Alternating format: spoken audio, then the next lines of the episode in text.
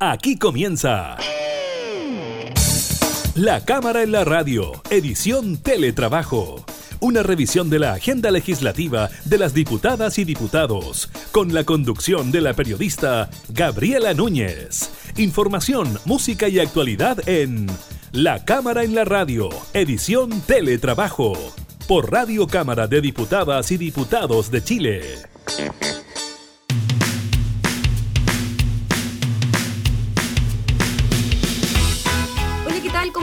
Bienvenidos a un nuevo programa de la Cámara en la Radio en esta modalidad de teletrabajo. Los acompañamos en estos días de confinamiento para gran parte del país, del inicio también del desconfinamiento en algunas comunas. Estaremos hablando de los casos de coronavirus en nuestro país, según el informe dado a conocer eh, por el MinSal, como todos los días. También estaremos hablando sobre la acusación constitucional presentada en contra del exministro de Salud de Jaime Mañalich. Durante esta jornada se sortearon en la sala de la corporación los integrantes de la comisión que analizará el, el estaremos conversando con uno de sus integrantes, el diputado de RN, Leopoldo Pérez. También le estaremos comentando sobre esta posibilidad de, de, viajar entre las regiones de nuestro país, sobre todo en las comunas que no se encuentran en cuarentena. Y además le hablaremos sobre el lamentable récord de casos a nivel mundial de coronavirus en esta última semana. Iniciamos entonces la cámara en la radio en teletrabajo.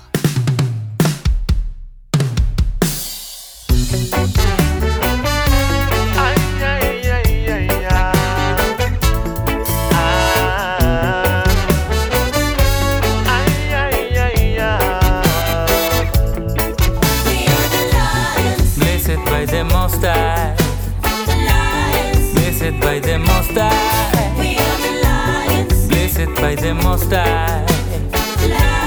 Blessed by the Most High. Like a lion in a jungle, without fear in the struggle. Like a son with his father.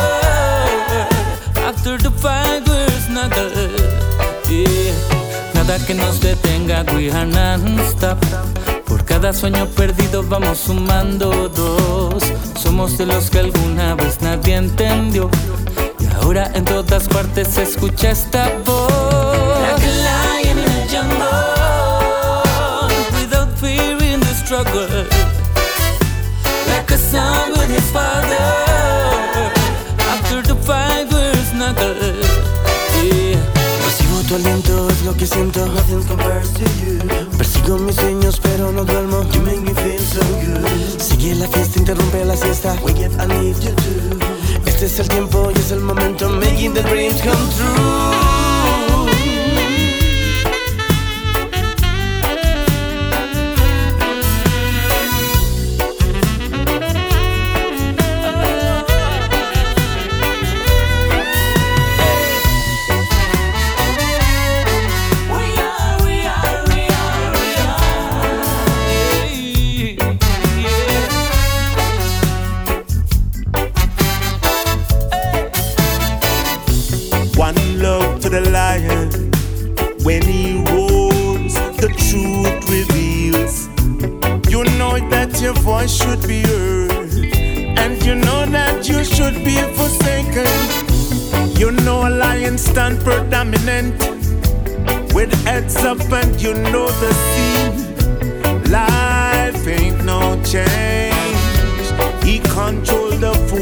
Food. Today is another day.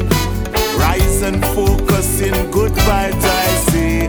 All means, please love each other. Oh, my brothers and sisters. Like a lion in a jungle. Without no fear in the struggle. Like a son and his father. After the fight where we snuggle. Blessed by the Most High. Blessed by the Most High. Blessed by the Most High. Blessed by the Most High.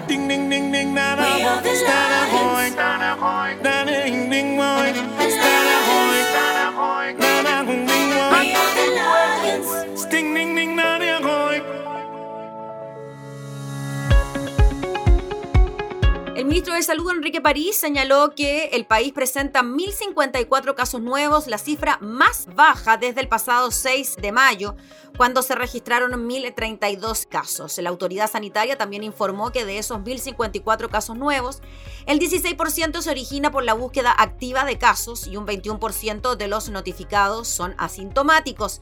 En cuanto a la región metropolitana, presenta un 5% por búsqueda activa de casos y un 11% de los casos notificados son asintomáticos. Según el reporte de este martes 22 de septiembre de 2020, el Ministerio de Salud informa 1.054 casos nuevos de COVID, de los cuales 814 corresponden a personas sintomáticas y 219 no presentan síntomas. Además, se registraron 21 test PCR positivos que no fueron notificados. La cifra total de personas que han sido diagnosticadas con COVID en el país alcanza las 448.523 personas. De ese total, 13.026 pacientes se encuentran en etapa activa.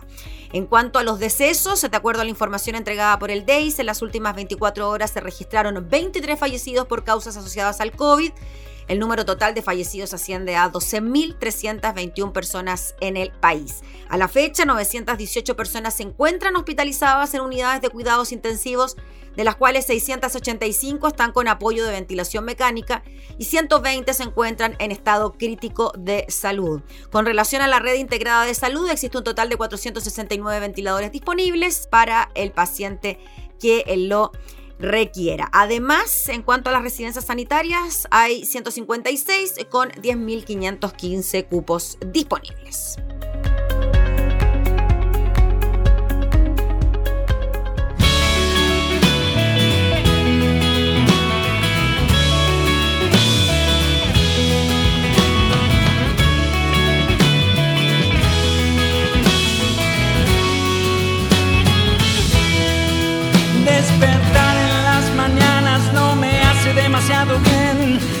Por la ventana, ver el cielo oscurecer, pasearme por la calle que la gente pueda ver, la montaña de tristezas que dejaste amanecer, la ciudad en que marchaste, las piedras que tiré, el sueño que mataste, la herida que sangré.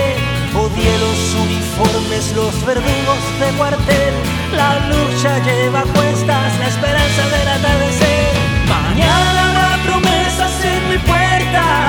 para ir. Mañana habrá una lágrima en mis ojos para ir. Los viejos son de lo peor, nunca tuvieron una pizca de razón, pero a mí los años no me hicieron muy feliz. Recordar es un paso en falso más. ¿Y quien quiere mirarse en un espejo que no quebrará? Mañana habrá promesas en mi puerta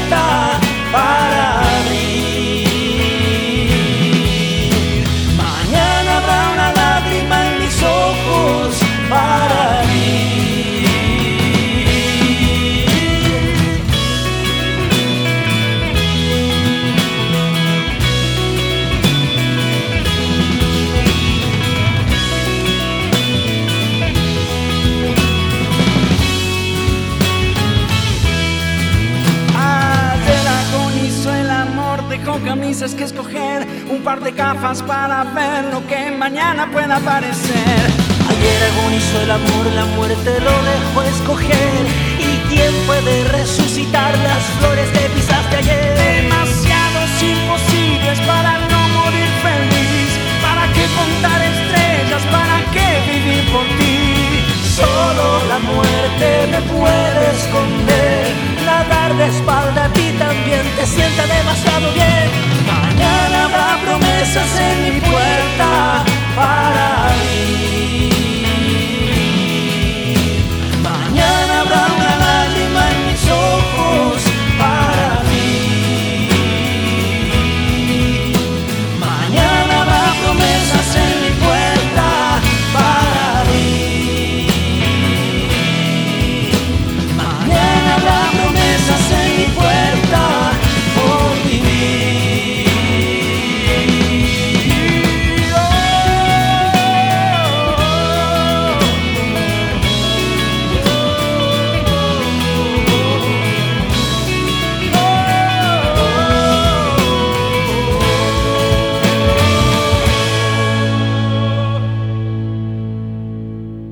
cámara en la radio.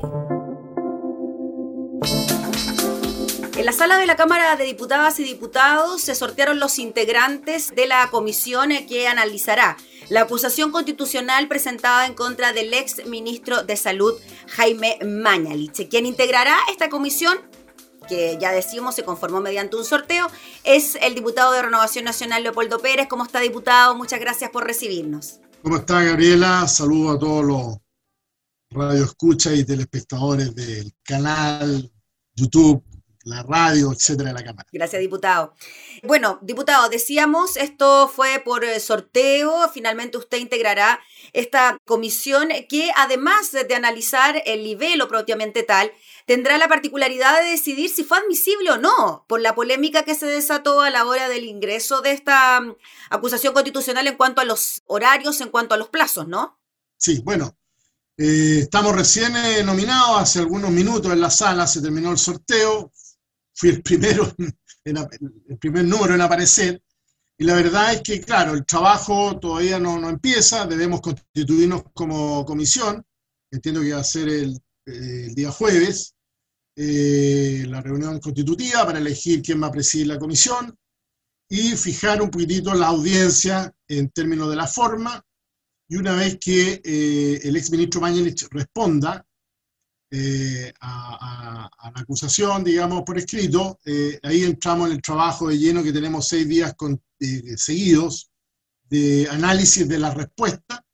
Y previamente el trabajo es escuchar más bien por la parte formal, y ahí eh, se van a hacer eh, listas de invitados, etcétera, de escuchar algunas eh, autoridades, gente de la academia, etcétera, a, objeto de ir recabando información para formarse una idea un poquito más ya en detalle, más entrando al fondo de la acusación. Eso es más o menos a grandes rasgos lo que tiene que hacer la comisión y es lo que yo en lo personal me abocaré justamente a recabar todo aquello antecedente que permitan eh, dilucidar de una vez por todas y sobre todo informar a la sala que esta es una acusación, la verdad, sin mayor fundamento, sino que más bien yo diría una eh, vendetta o venganza de carácter político en contra de la persona del ex ministro Mañana. Diputado Leopoldo Pérez, y en cuanto a lo que le decía en cuanto a los plazos, ¿usted cómo considera que ingresó esta acusación en el tiempo o no en el tiempo? Se habló, por ejemplo, desde la UDI de que eh, se tenía que presentar ante la sala, no solo ante la oficina de partes. ¿Cómo lo ve usted? A ver, eh, frente a esa duda, es que una duda, y eso hay que aclararlo desde el punto de vista legal, o sea, ver muy bien el tema de los plazos. Y aparentemente, aparentemente digo, porque yo no tengo las pruebas, digamos, eh, se habría eh, eh, ingresado fuera de plazo, porque hay toda una formalidad para presentarlo. Y eso va a ser parte del análisis de la comisión, va a ser parte de la discusión de la comisión. No olvide usted que son cinco integrantes, de los cuales tres son, entre comillas, de oposición, dos de una diputada socialista. ¿Y quién habla? Sí, nombrémoslo. Usted, el diputado Leopoldo Pérez, Iván Flores de la DC, Daniela Chicardini del eh, PS, Ramón eh, Barros de la UDI y Pablo Lorenzini de la DS también. Sí. Entonces, eh, ahí en la comisión uno va a tener que ir construyendo esto, más allá de las convicciones personales que va a tener cada uno de los miembros, y posteriormente va un informe que es, que es votado en la comisión a la sala en la cual recomienda rechazar o aprobar la acusación constitucional. Dentro de la acusación constitucional el día que se realiza hay un, tema en la, mañana generalmente que es la cuestión previa. De, aprobarse o rechazarse la cuestión previa va a cambiar los escenarios. O sea, si se eh, rechaza la cuestión previa, pasa la tarde para entrar al fondo de la acusación, como se le denomina, y si se aprueba en la mañana, bueno, hasta ahí queda y se desecha, se da por desechada la eh, acusación constitucional. Ahora, un vicio que podría, digamos, eh, llegar a eso, a, que solamente se vea la cuestión previa, es justamente el tema de los plazos, mm. porque ese es un, vicio de, no solo de forma, sino que además de fondo. Y por lo tanto, eso va a ser parte de la discusión de la comisión, el análisis de la comisión, y también hay que esperar la respuesta, en este caso del exministro Mañalich, a la eh, acusación, porque él tiene plazo de 10 días para responder, y esos elementos eh, esa respuesta es un elemento, un insumo para que esta comisión, a partir de esa fecha, tiene seis días para poder llegar a la sala con el informe. Diputado Leopoldo Pérez, usted mencionó que esto podría responder a una venganza política en contra del exministro de Salud, Jaime Mañalich. ¿Una venganza por qué, eh, diputado? ¿Porque simplemente por su actitud de frente a la hora de enfrentar la pandemia?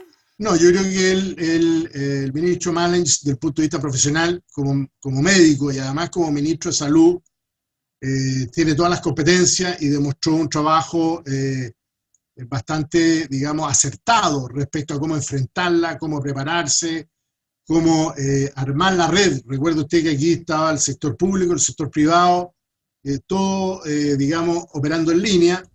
se tuvieron que tomar medidas como las cuarentenas, etcétera. O sea, hubo una serie de trabajos, los equipamientos.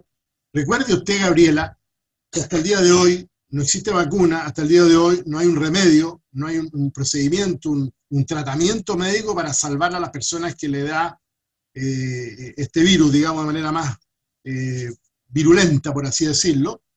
Y, la verdad las cosas es que esto va a seguir. Y va a seguir porque esto eh, ya con el tema de las vacunas se corrió un año. O sea, la propia Organización Mundial de la Salud, estamos hablando del 2022, si es que. Bueno, ¿qué va a pasar de aquí en, Chile de aquí al 2022? ¿Cuántos rebrotes tendremos? La otra es que los epidemiólogos dicen que en Chile debiera, al menos de aquí al, próximo año, es decir, a mayo, abril, mayo, eh, en seis meses más, digamos, eh, estar contagiado o al menos que lo contraiga el virus entre el 60 y el 70% de la población. Ahora, ¿qué es lo que hacen los epidemiólogos y los médicos? Ojalá cruzan los dedos de que no sea todo en dos meses, porque ahí sí que quedaría la debacle. Mm. Entonces, pero sí tenemos que asumir como país y como sociedad que lo más probable de no encontrarse una vacuna a tiempo o un tratamiento a tiempo, que al menos el 70% de la población de Chile va a estar contagiada. La idea es que sea lo más benigna posible. Pero, por otro lado, tenemos que no sabemos los rebrotes, los comportamientos a nivel de comuna, a nivel de regiones, los que entran, los que salen, y, si, y, esta, este es un tema que está cerrado. Esto no es que eh, se acabó el, el periodo del, del, doctor Mañalich y, y, ahora pasamos a un mundo nuevo. O sea, ¿usted cree que es muy pronto todavía para buscar responsabilidades cuando hay un proceso? A mí lo que me preocupa es que responsabilidades de qué? Hay una investigación en fiscalía respecto a los datos. Pero los datos, la verdad, las cosas que yo le pregunto, eh, a cualquier eh, autoridad acá en Chile si eh, tenemos todos los datos. Exacto. Yo le pregunto al registro civil si tiene todos los datos. Cuadradito, que no se le haya ido nada, que está todo claro. No lo tiene. Yo le pregunto a Desarrollo Social, yo le pregunto a, no sé, ¿qué otro organismo trabaja con datos? Los datos son datos, desgraciadamente. Y el tema de la forma en que yo se le critica al ministro, entiendo, en el artículo segundo, creo, el, número dos de la acusación, por lo que he podido leer, es que eh, él habría eh, duplicado el conteo de datos. O sea, había un, método y él habría ideado otro método, o había, digamos, publicado otro método. Y que ese se habría comunicado a la ciudadanía, ¿no? Una cosa así. Se partió comunicando. Y después esto fue evolucionando. Si incluso hoy día ya han habido con el ministro Pari otro cambio de metodología.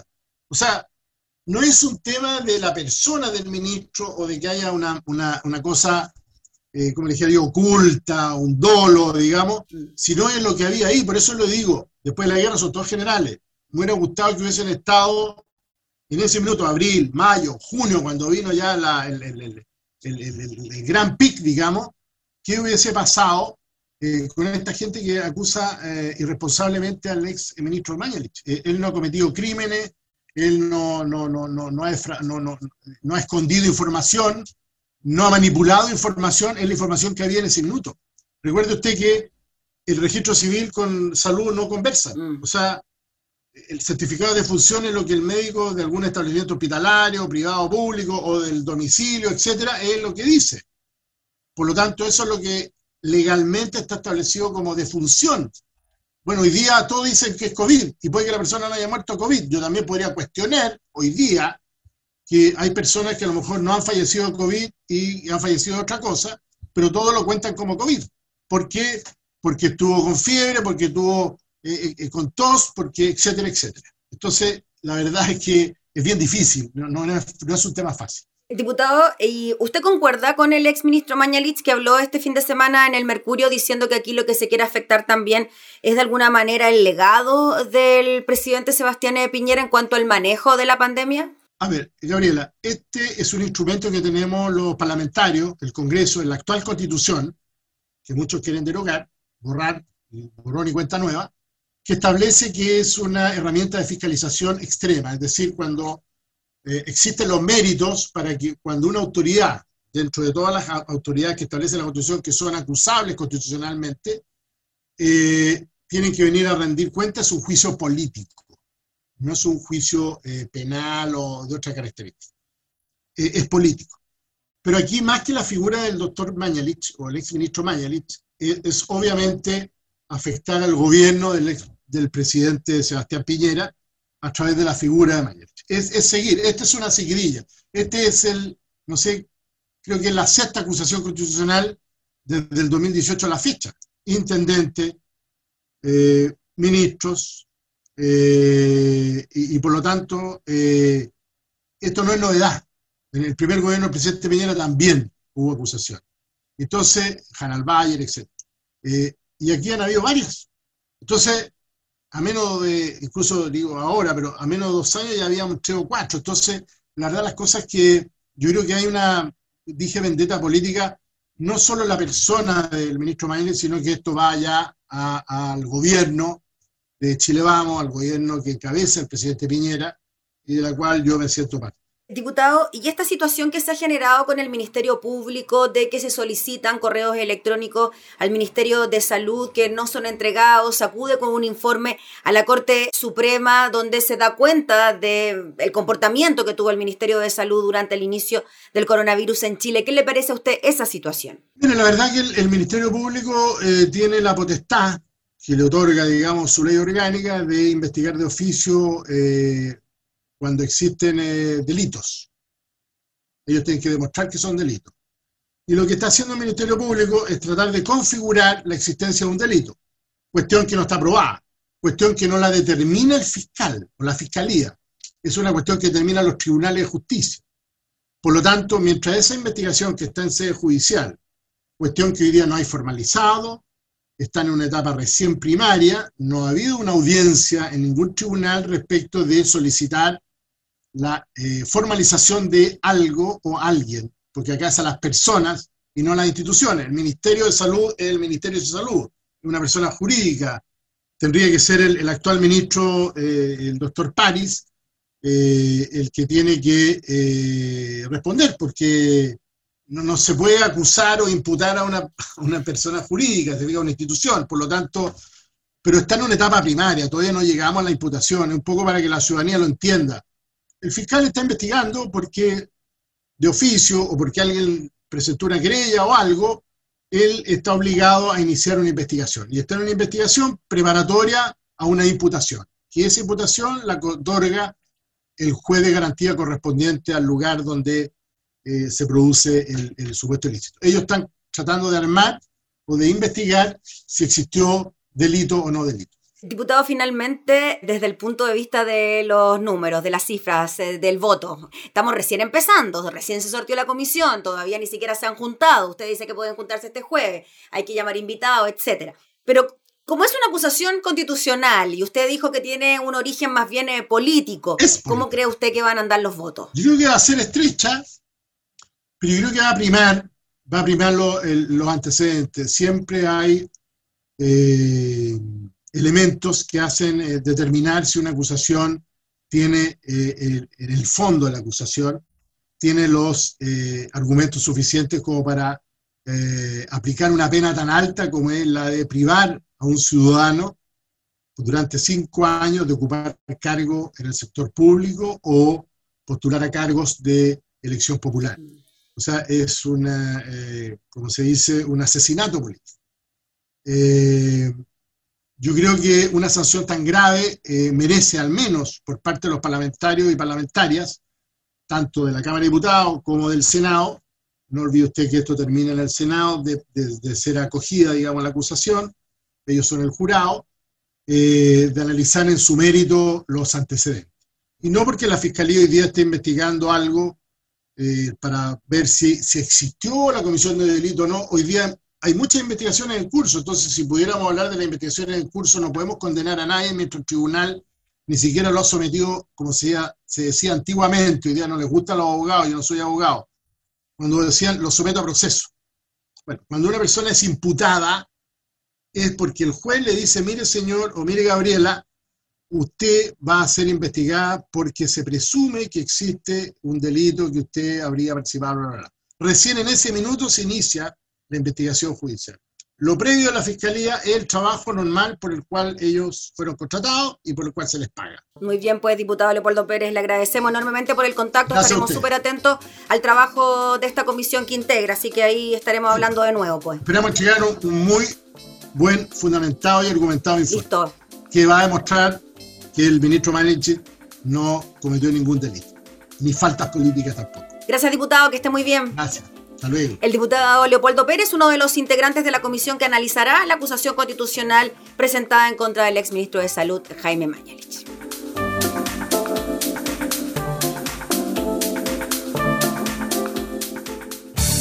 Estás escuchando La Cámara en la Radio, edición Teletrabajo, con la conducción de la periodista Gabriela Núñez.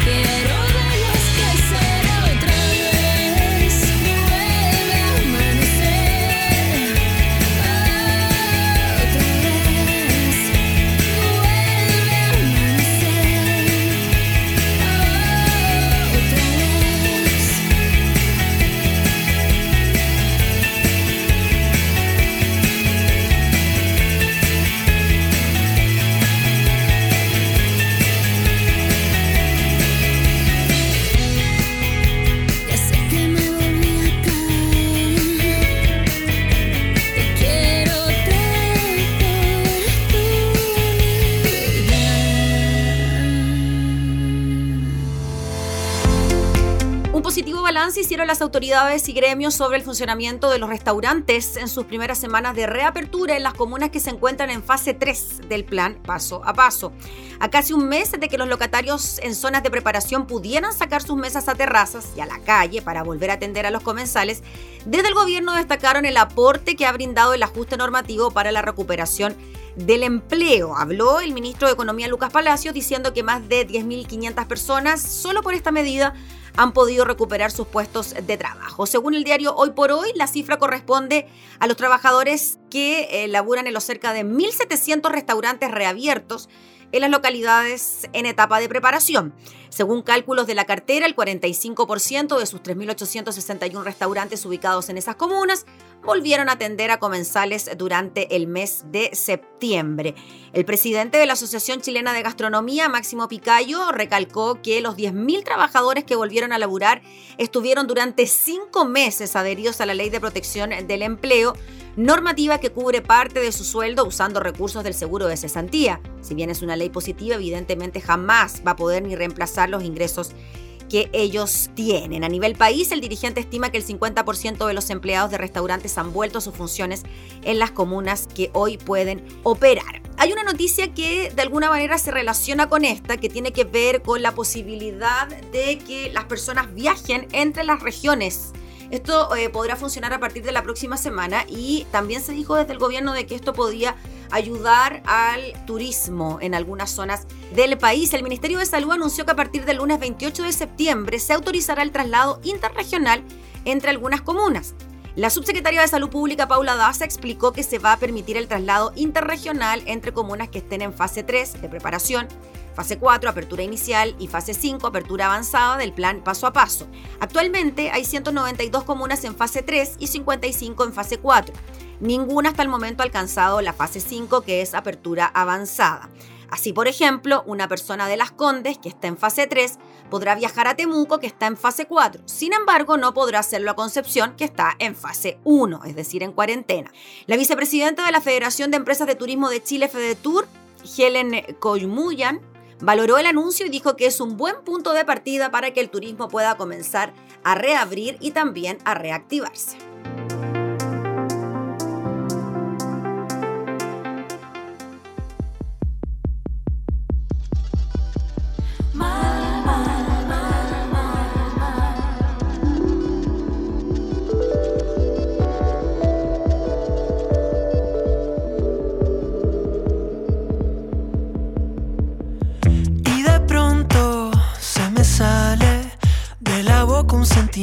Mortal de acercarme, arriesgarse a que todo nos pueda salir mal. Mal, mal,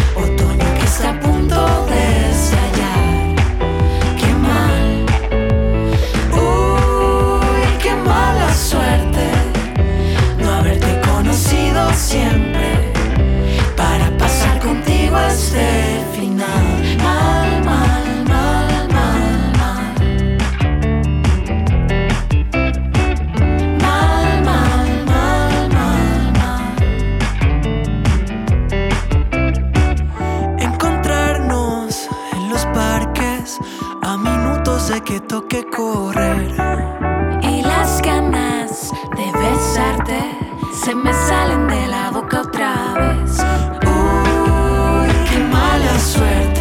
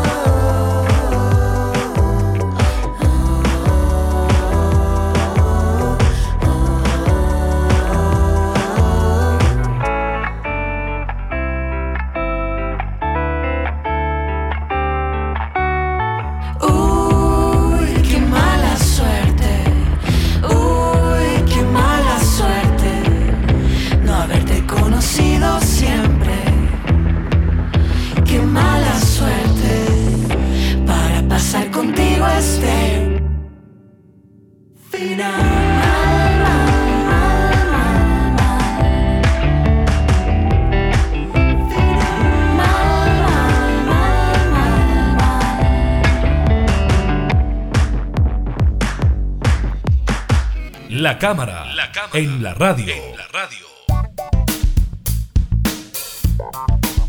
Vamos con una mala noticia a nivel internacional porque el mundo registró cerca de 2 millones de casos de COVID-19 la semana pasada, una cifra récord, mientras que el número de decesos disminuyó con respecto a la semana precedente, según los datos divulgados por la Organización Mundial de la Salud.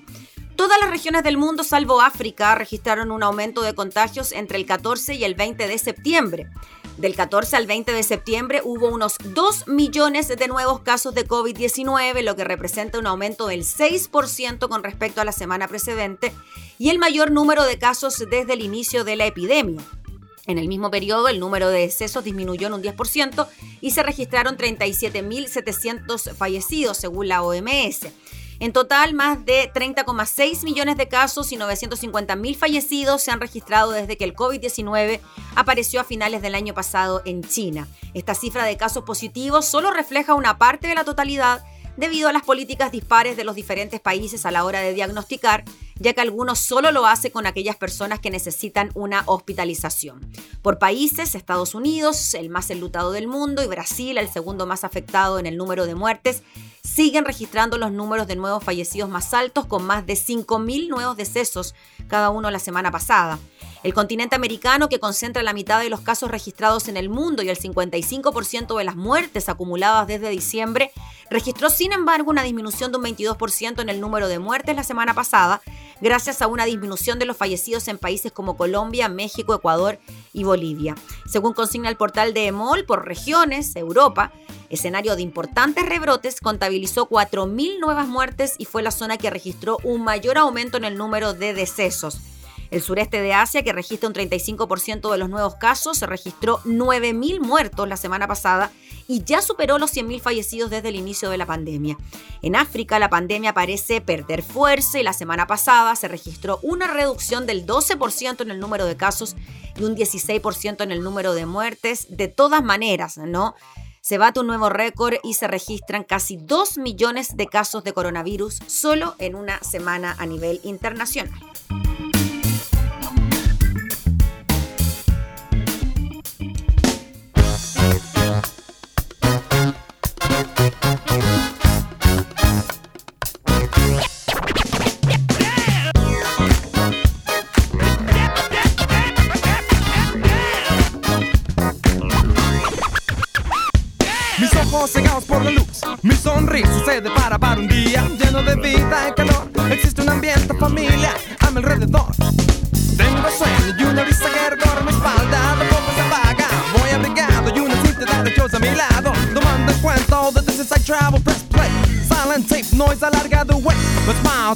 My feet get the bass and pow. The opening sound just hit me right there. Leading my mind from here to nowhere. And there ain't nothing I can do. Smile, close my eyes and do do do. Around,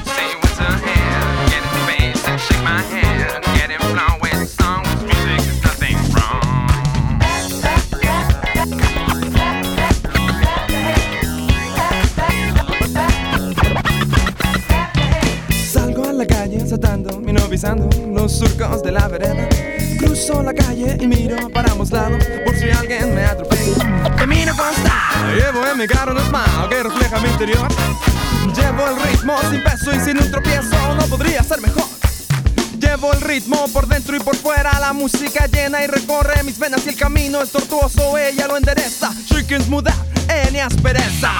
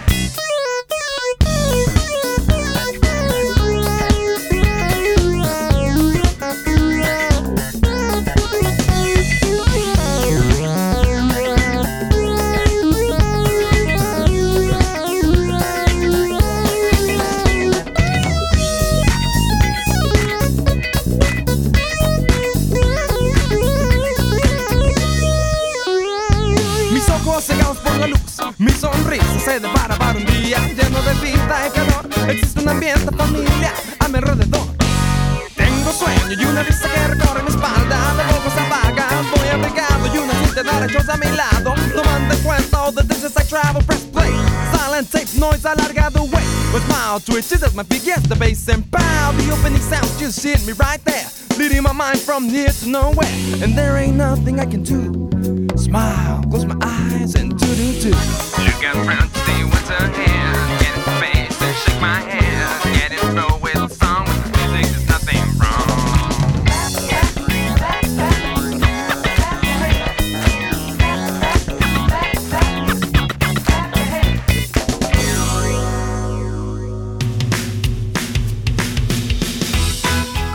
despedir el programa del día de hoy agradeciéndole por estar junto a nosotros, como siempre invitándolos a continuar escuchándonos en nuestras distintas plataformas digitales, radiocámara.cl, en Spotify y también a través de nuestras radios en Alianza. Nos volvemos a reencontrar, que esté muy bien, hasta entonces.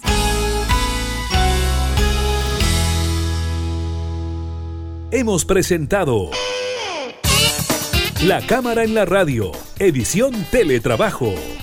Una revisión de la agenda legislativa de las diputadas y diputados, con la conducción de la periodista Gabriela Núñez. Información, música y actualidad en La Cámara en la Radio, edición Teletrabajo. En Radio Cámara de Diputadas y Diputados de Chile. Hoy más que nunca, acercando las leyes.